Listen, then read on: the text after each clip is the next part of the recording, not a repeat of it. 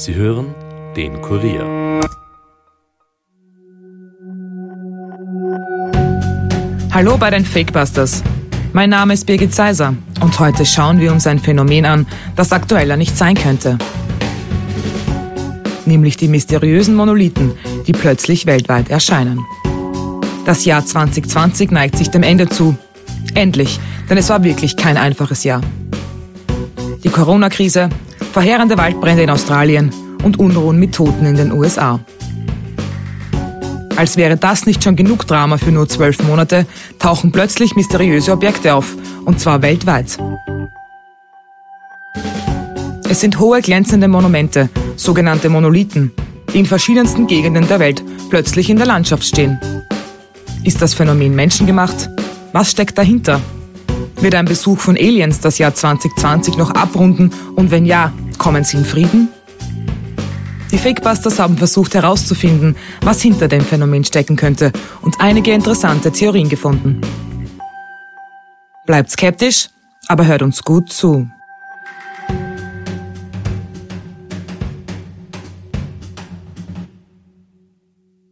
Ist er das Werk von Außerirdischen? Das Rätselraten um den Monolith von Utah geht weiter. Denn so plötzlich, wie er in der Red Rock-Wüste aufgetaucht ist, ist der dreieinhalb Meter Klotz auch schon wieder verschwunden. Der Neste Monolith, das Neste Rätselraten. Im Nordosten Rumäniens ist eine silberne Metallstruktur entdeckt worden. Anders als beim Original, das in Utah aufgetaucht war, ist auf der Oberfläche der Stele allerdings ein Muster zu sehen.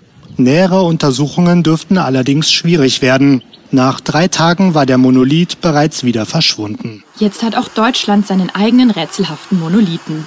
Das Objekt ist im hessischen Sulzbach im Main-Taunus-Kreis auf einem Acker aufgetaucht. Der hessische Monolith ist die mindestens siebte derartige Installation, die weltweit scheinbar aus dem Nichts aufgetaucht ist. Es ist der 18. November 2020. Wissenschaftler des Department of Public Safety sind an diesem Vormittag auf einem Erkundungsflug über dem Canyonlands Nationalpark in Utah. Die Biologen sind eigentlich in einer eher unspannenden Mission unterwegs. Sie müssen den Bestand an Dickhornschafen erheben. Ihre Aufgabe ist es also wortwörtlich Schafe zu zählen. Was die Wissenschaftler aber beobachten, ist alles andere als einschläfernd. Plötzlich glänzt ein helles, längliches Objekt in der Sonne. Weil sich niemand erklären kann, was das sein könnte, landet der Hubschrauber. Als die Wissenschaftler sich dem Objekt nähern, erkennen sie, dass es sich um eine etwa 3,5 Meter hohe Metallstange handelt. Die hat drei Seiten und ragt in den Himmel. Sofort gehen Aufnahmen des mysteriösen Monuments um die ganze Welt und es wird bekannt als Monolith von Utah. Wer stellt völlig ohne Grund einfach ein solches Objekt mitten ins Nichts? Es dauert nicht lange, bis die ersten Spekulationen laut werden, dass Aliens auf der Erde gelandet sein könnten. Oder ist der Monolith vielleicht Teil einer streng geheimen Militärmission? Hier ist eine kurze Zwischenbemerkung wichtig. Eigentlich handelt es sich bei dem Objekt um eine sogenannte Stele. Mit Monolith sind Gesteinsformationen genannt. In diesem Fall war das Objekt aber aus Metall.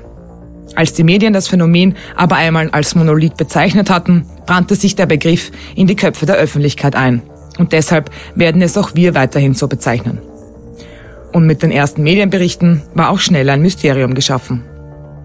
Sofort machten sich Abenteurer auf den Weg, den Monolith zu suchen. Es dauerte einige Tage, bis er über Google Earth ausfindig gemacht werden konnte. Dave Sparks, ein Reporter des Discovery Channel, machte sich auf den Weg in die Wüste. Er beschrieb das Objekt wie folgt. So I'm going to show you guys basically what this is. It looks like it's uh, stainless steel, and uh, it's roughly 10 feet above the ground here. Uh, Sparks beschreibt den silberglänzenden Monolith als Objekt, das aus mehreren sauberen geschnittenen Paneelen besteht. Er mutmaßt, dass sie aus rostfreiem Stahl gefertigt sind. Sie wurden mit Nieten am Untergrund befestigt und schauen ziemlich stabil aus. Der Reporter findet auch Sägespuren auf dem Boden. Das Fundament des Objekts wurde offenbar mit einer Steinsäge aus dem Fels gesägt. In das wurde es dann eingepasst und mit Silikon stabilisiert. Es sei eindeutig nicht das Werk von Aliens, sagt Spark, sondern ganz offensichtlich von Menschen hergestellt. In dem Video des Reporters sieht man viele Schaulustige mit Kameras rund um das Objekt versammelt. Und das, obwohl die Behörden von Utah ausdrücklich darum gebeten hatten, nicht zu dem Monolith zu pilgern. Man hatte Angst, dass es zu zahlreichen Rettungsaktionen kommen würde, weil sich die selbsternannten Abenteurer in der Wildnis des Nationalparks verirren würden. Dass dann doch so viele Menschen kamen, haben sich die Behörden aber auch wohl selbst zuzuschreiben. In einer offiziellen Aussendung in der Causa hieß es nämlich wie folgt. Obwohl wir uns nicht zu aktiven Ermittlungen äußern können, möchten wir die Besucher öffentlicher Grundstücke daran erinnern, dass die Nutzung, Besetzung oder Entwicklung der öffentlichen Grundstücke und ihrer Ressourcen ohne erforderliche Genehmigung illegal ist, unabhängig davon, von welchem Planeten sie stammen. Das hätte wohl ein Scherz sein sollen, machte aber die, die an Aliens glauben, umso neugieriger. Die befürchteten Rettungsaktionen blieben trotzdem aus, denn der Monolith sollte nur für zehn Tage im Nationalpark stehen. We now know who took the missing monolith. Four shadowy figures can be seen about to carry away the 12 foot long monolith in the remote desert in Utah. They posted this video online showing the column after they dismantled it, exposing the interior with the boast, We removed the Utah monolith. Vier Männer nahmen das Objekt einfach auseinander und transportierten es ab.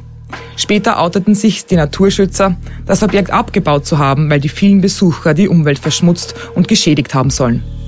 Im Inneren des Monolith waren übrigens keine elektronischen Geräte oder andere seltsame Objekte zu finden, die darauf schließen lassen, dass der Monolith vielleicht Teil eines geheimen Militärprojekts ist. Auch diese Theorie wackelte also. Umso mehr, als nur wenige Tage später der nächste mysteriöse Monolith auftaucht, und zwar nicht in den USA, sondern in Rumänien. Der unterschied sich aber von seinem Bruder in den USA, denn auf ihm war ein Muster zu erkennen. Aber auch in diesem Fall ist der Urheber oder der Grund, warum er aufgestellt wurde, nicht bekannt. Genauso wenig wie bei den Monolithen, die in den kommenden Wochen und Tagen folgen sollten. Deutschland, Kalifornien, Österreich, England, die Isle of Man, Spanien, Polen und während ich diese Aufnahme hier mache, vermutlich noch an weiteren Orten, tauchen die Monolithe plötzlich auf. Insgesamt sind bis dato 13 bekannt. Nicht alle sind exakt gleich hergestellt und haben die gleiche Größe, aber sie ähneln sich alle sehr. Sind das alles Trittbrettfahrer? Was hat es damit auf sich? Es gibt verschiedene Erklärungsversuche und die schauen wir uns jetzt genauer an. Es könnte nämlich tatsächlich etwas mit Aliens bzw. Science Fiction zu tun haben. Ist der Monolith von Utah vielleicht ein Überbleibsel einer Filmproduktion? Schon nach Auftauchen der ersten Bilder stellten User im Netz eine Verbindung zum Film 2001 Odyssee im Weltraum her. Ein Film von Stanley Kubrick. Darin wurden Monolithen als Leitmotive dargestellt, die eine Veränderung in der menschlichen Evolution markieren. Gibt es vielleicht ein Remake des Films aus 1968? Bisher ist dazu nichts bekannt. Eine andere cineastische Erklärung würde näher liegen. Es ist ein Requisit aus der Sci-Fi-Serie Westworld. Nach dem Auftauchen des Monoliths wurde nach Satellitenaufnahmen der Region gesucht. Dabei stellte sich heraus, dass das Objekt schon seit 2016 unbemerkt in der Wüste stehen dürfte. Länger nicht, denn vorher ist er angeblich auf keinen Aufnahmen zu sehen. Genau zu dieser Zeit fanden ganz in der Nähe Dreharbeiten von Westworld statt. Wurde der Monolith einfach vergessen? In der Serie taucht er jedenfalls nicht auf, aber möglicherweise ist er einfach nur nicht gut zu erkennen. Schlüsselrolle spielt er jedenfalls keine. Die Macher der Serie haben sich bislang nicht dazu geäußert. Aber nicht nur diese Produktion steht im Verdacht, das Teil vergessen zu haben. Die Wüste von Utah ist ein beliebter Ort für Filmdrehs. Auch Mission Impossible und andere Blockbuster wurden dort gedreht. Der Fakt, dass der Monolith schon so lange unentdeckt dort steht, macht es auch eher unwahrscheinlich, dass ein Kubrick-Fan sich einen Scherz erlaubt hat und das Objekt in der Wüste aufstellte. Warum sollte man einen Streich spielen, den vielleicht niemals jemand bemerken wird? Ist es vielleicht Kunst?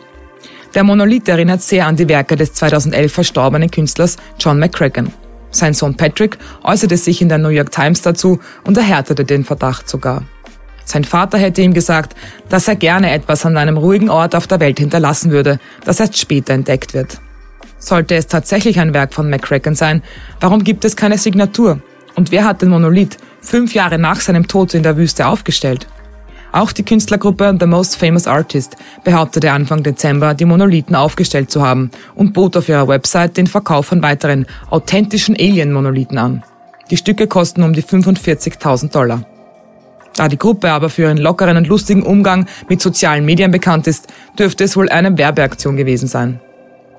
Ebenso wie ein Video, das das australische Comedy-Trio Anti-Donna ins Netz gestellt hat. Angeblich sollen die Monolithen Werbung für die Netflix-Serie Der Komiker sein. Allein die Behauptung lenkt Aufmerksamkeit auf die Show und ist ein guter Werbegag und somit fällt auch schon ein wichtiges Stichwort, nämlich Werbung.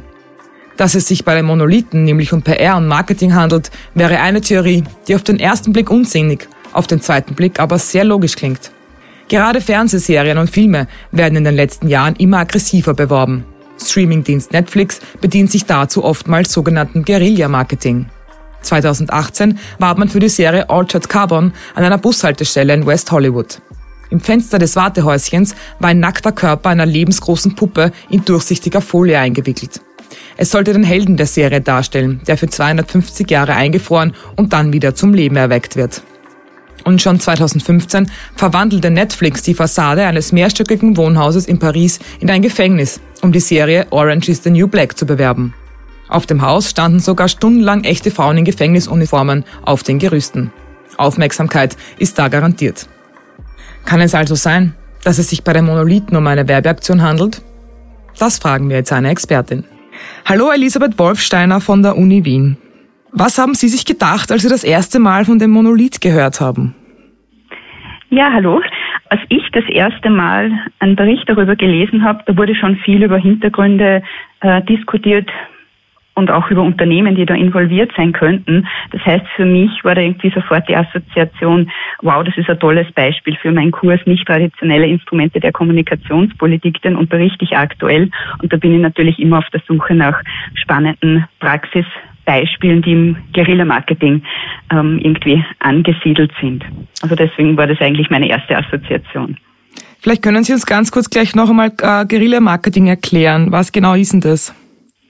Ähm, Guerilla-Marketing ist im Grunde ähm, Kommunikation, die anders ist, die äh, spannend ist, die einen Wow-Effekt dabei hat. Ähm, vielleicht gehen wir da ein bisschen auf das konkrete Beispiel ein ähm, und, und beziehen uns da auf den, auf den Monolithen auf. Also unter der Annahme, dass das jetzt tatsächlich ein kommunikationspolitisches Instrument ist, eine Installation von einem Unternehmen ähm, und im Moment schaut ja irgendwie so danach aus, mhm. dann könnte man sagen, ja, das ist auf jeden Fall ein gutes Beispiel auch für Guerilla-Marketing, weil im Guerilla-Marketing geht es im Grunde darum, dass man immer wieder drei Effekte diskutiert, die essentiell sind, die man mit Kommunikation als Unternehmen erreichen will. Und wenn die drei erfüllt sind, ähm, dann sagt man, auch, das ist gutes, gelungenes Guerilla-Marketing. Das war einerseits mal, dass die Kommunikation äh, mit geringen Kosten verbunden ist. Mhm. Da macht man jetzt nicht absolut günstig, sondern einfach relativ betrachtet im Vergleich dazu, was man in die Hand nehmen müsste als Unternehmen, um eben dieselbe oder ähnliche Wirkung mit einem anderen Kommunikationsinstrument zu erzielen. Und in dem Beispiel des Monolithen, da wird ja immer wieder diskutiert auch, dass das Material jetzt nicht besonders hochwertig ausschaut. Mhm. Ähm, da hätte man halt vielleicht Logistik, äh, Kosten, geringe Materialkosten, ja, würde ich mal ein Hackerl machen und sagen, ist auf jeden Fall erfüllt. Mhm. Ganz essentiell ist dann auch, dass eben Guerilla-Marketing so einen Wow-Effekt ähm, erzeugen sollte, dass der Konsument überrascht ist, dass er aufmerksam ist. Das passiert meistens dadurch, dass Kommunikation, Interaktion äh, ganz stark in das Lebensumfeld der Zielgruppe der Konsumenten und Konsumentinnen irgendwie integriert wird. Mhm. Das kann sein durch Plätze, wo man es nicht erwartet. Es taucht plötzlich auf, es verschwindet wieder, es regt zum Nachdenken an, zum Spekulieren. Und im Grunde, das können wir ja eigentlich alles ähm, beobachten bei, mhm. bei diesem Beispiel des Monolithen. Und genau dieses Neuartige oder irgendwas, das man noch nicht gesehen hat, trägt dann auch ganz stark zur Diffusion bei. Und das ist das äh, dritte das dritte Charakteristikum im Guerilla-Marketing. Es geht einfach darum, dass man um eine Aktion, über eine Aktion, über eine Botschaft irgendwie sprechen soll. Also die soll sich eigentlich selbstständig viral am besten verbreiten. Und wenn man sich da jetzt aktuell die Berichterstattungen anschaut, mhm. äh, soziale Medien mal einen Blick hineinwirft, dann wird ja da sehr heftigst diskutiert. Also deswegen würde ich sagen, ähm, ist also ein Paradebeispiel eigentlich fürs Guerilla-Marketing, wenn da jetzt tatsächlich ein Unternehmen dahinter steckt. Es ist günstig, es überrascht, Wow-Effekt und es verbreitet sich rasant. Also wäre es Guerilla-Marketing, wäre alles richtig gemacht, kann man das so zusammenfassen? Ja, ja, ähm, alles richtig gemacht. Das kann natürlich ähm, bei solchen Aktionen auch ganz viel nach hinten losgehen und, und ganz viel schief gehen.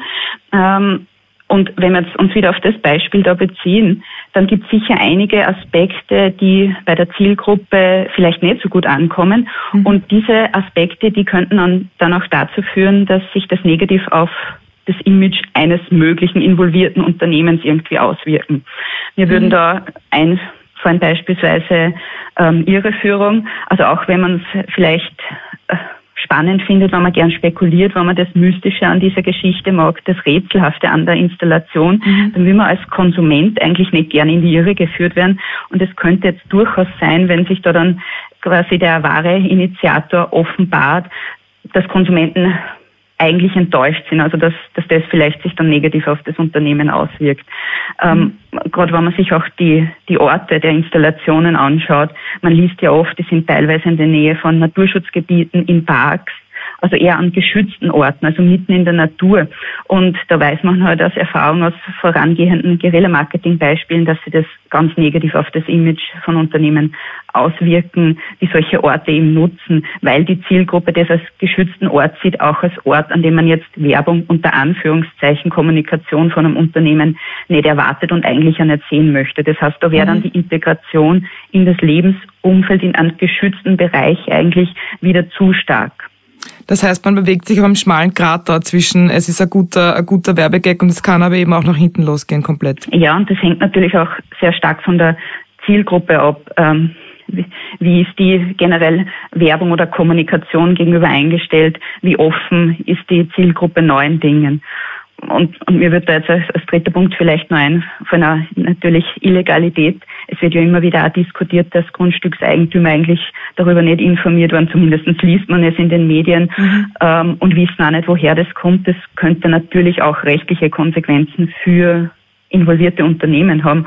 Und ähm, die gesamte Aktion dann in natürlich ein schlechtes Licht rücken, wenn dann über solche Themenbereiche irgendwie berichtet werden und da weiß man, dass sich das halt dann negativ auf das Image des Unternehmens auswirkt. Das heißt wirklich, wie Sie gesagt haben, ein sehr schmaler Grad, ob es jetzt funktioniert oder ähm, ob es noch problematisch werden könnte.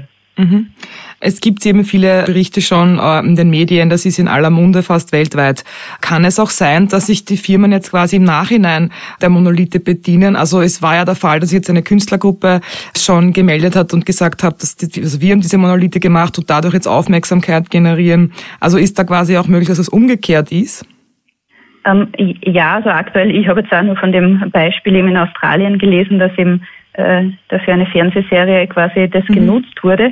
Aber ähm, soweit ich das verstanden habe, da ist schon darum gegangen, dass die dann tatsächlich selbst einen aufgestellt haben in Australien, der mhm. ist tatsächlich von ihnen, also nachweislich. Das heißt, sie haben im Grunde eigentlich den Hype um das Thema genutzt, eben um von den ganzen Dingen, äh, die ich gesagt habe, vor allem diesen Wow-Effekt, Überraschung, Diffusion zu profitieren. Mhm.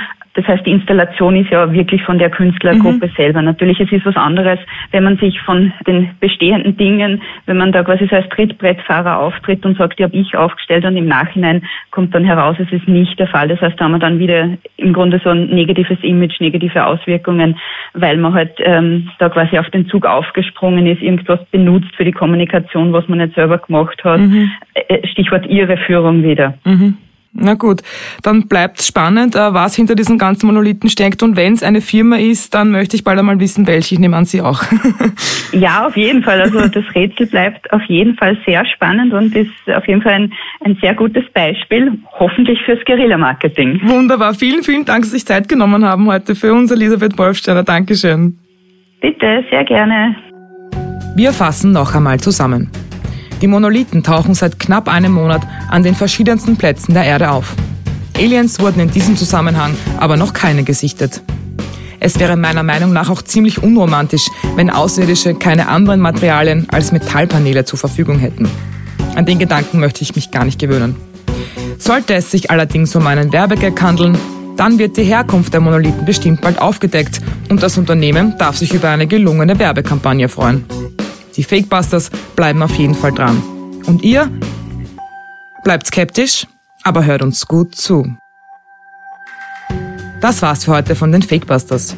Wenn ihr mehr Informationen zu diesem Podcast braucht, findet ihr sie unter www.korea.t slash fakebusters. Wenn euch der Podcast gefällt, abonniert uns doch und hinterlasst uns eine Bewertung in eurer Podcast-App. Fakebusters ist ein Podcast des Kurier, Moderation von mir, Birgit Seiser, Schnitt Dominik Kanzian, Produzent Elias Nadmesnik. Weitere Podcasts findet ihr auch unter www.kurier.at slash podcasts.